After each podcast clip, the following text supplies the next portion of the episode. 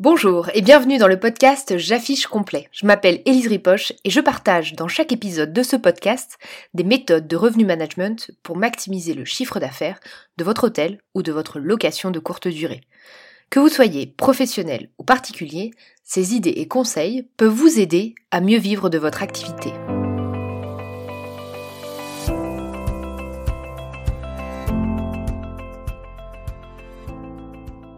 Je vous propose de traiter aujourd'hui le premier cas de mon défi en 52 semaines qui concerne un enjeu de tarification.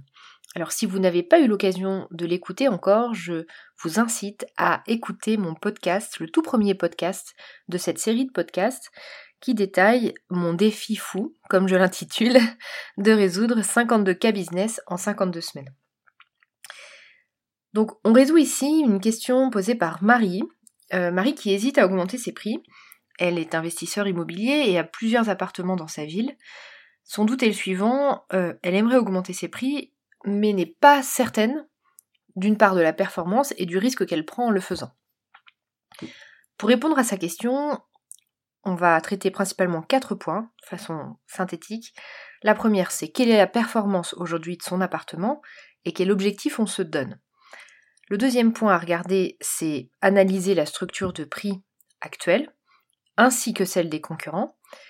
Le troisième point, il est évidemment de décider ou non de la modification de prix, mais surtout, et ça c'est beaucoup plus rarement fait, de se donner une ambition de gain pour cette modification tarifaire, parce que sans ambition, vous ne pourrez pas a posteriori euh, vous rendre compte si euh, la performance a été bonne ou non.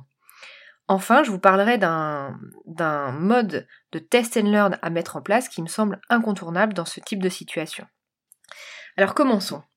Tout d'abord, pour vous parler plus en détail du bien immobilier de Marie, euh, son appartement est situé dans une ville de taille moyenne, en centre-ville.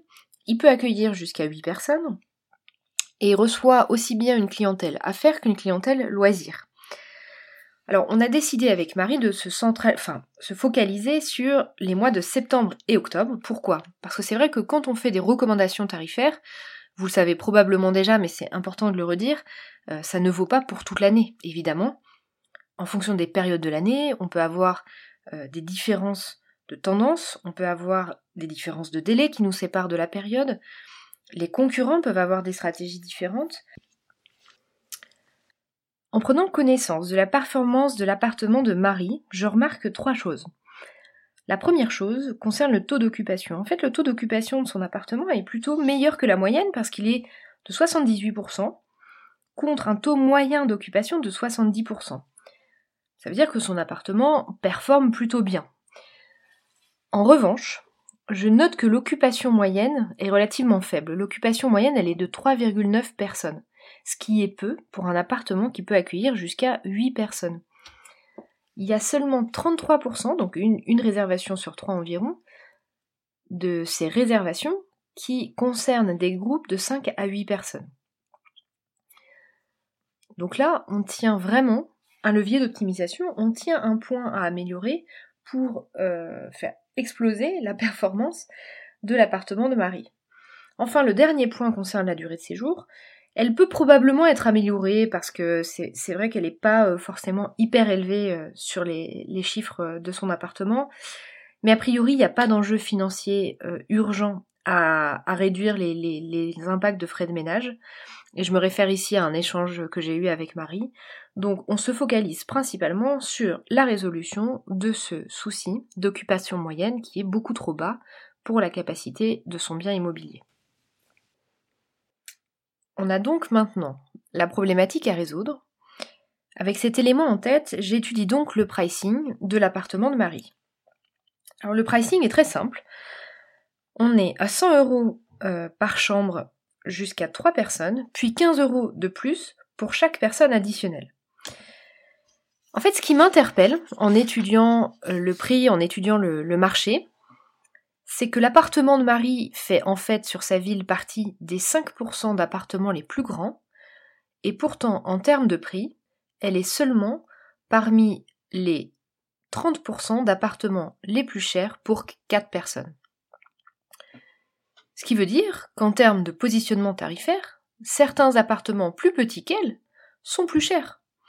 On a donc là clairement un potentiel d'augmentation du prix sur les, disons, petites occupations, donc les occupations de 1 à 4 personnes.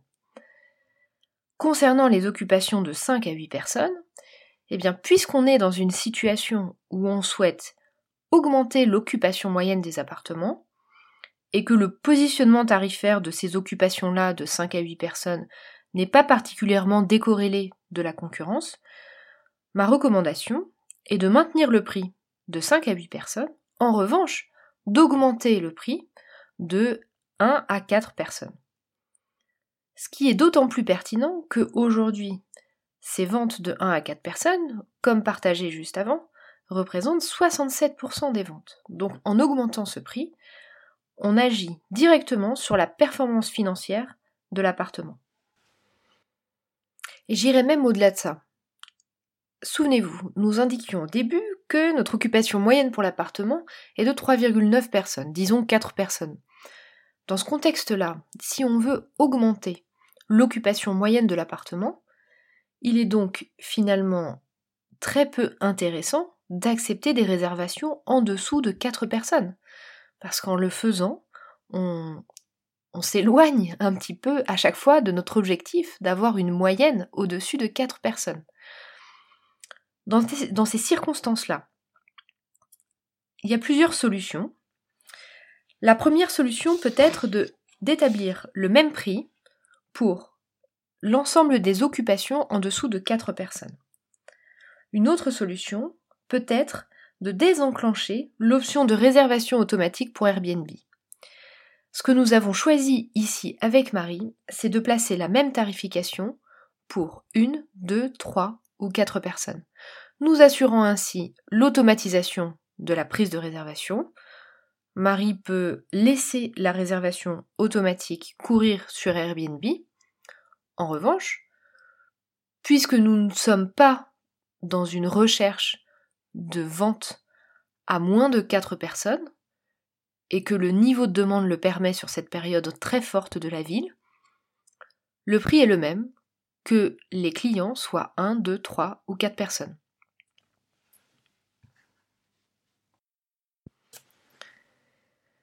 Nous arrivons donc à la dernière étape de ce petit diagnostic euh, et la dernière partie de notre réponse à Marie. Une fois ces décisions prises, la mise en place de ces décisions ne doit pas, être, à mon sens, euh, brutale et une mise en place euh, que j'intitulerais de façon pleinement académique euh, tartinée. Pour moi, la mise en place de ces décisions-là doit se faire à la façon test and learn. Pourquoi test and learn? En fait, cette méthode permet d'appliquer une évolution tarifaire sur une partie réduite de l'activité et donc de réduire vos risques. Parce que, comme dans toute science, il y a un risque d'erreur. Il y a un risque d'inattendu, il y a un risque d'événements euh, politiques, d'événements euh, météorologiques qui viennent entraver votre stratégie aussi brillante soit-elle. Dans ces cas-là, pour réduire ce risque, ma recommandation, c'est de choisir la bonne période, la bonne action sur la bonne période. En l'occurrence, pour tester une augmentation de prix, il faut s'assurer qu'on a un niveau de demande suffisant pour nous permettre de faire ce test.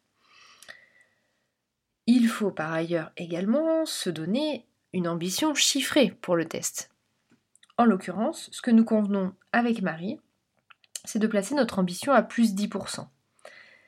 Parce que d'après mes calculs, si les réservations étaient strictement identiques à l'année passée, malgré la hausse de prix, ce qui signifie que le prix euh, n'aurait pas du tout impacté le volume de demande, ce qui est le pari que nous prenons ici, euh, la croissance de chiffre d'affaires serait de plus 13%.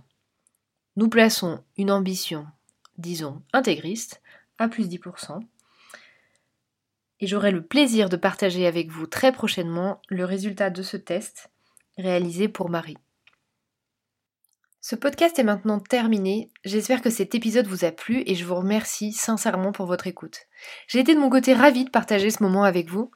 Je vous dis donc à très bientôt et en attendant, n'hésitez pas à me retrouver sur le site j'affichecomplet.com et à m'y laisser un message si vous avez une problématique de revenu management. Je me ferai un plaisir de la résoudre dans le cadre de mon défi fou.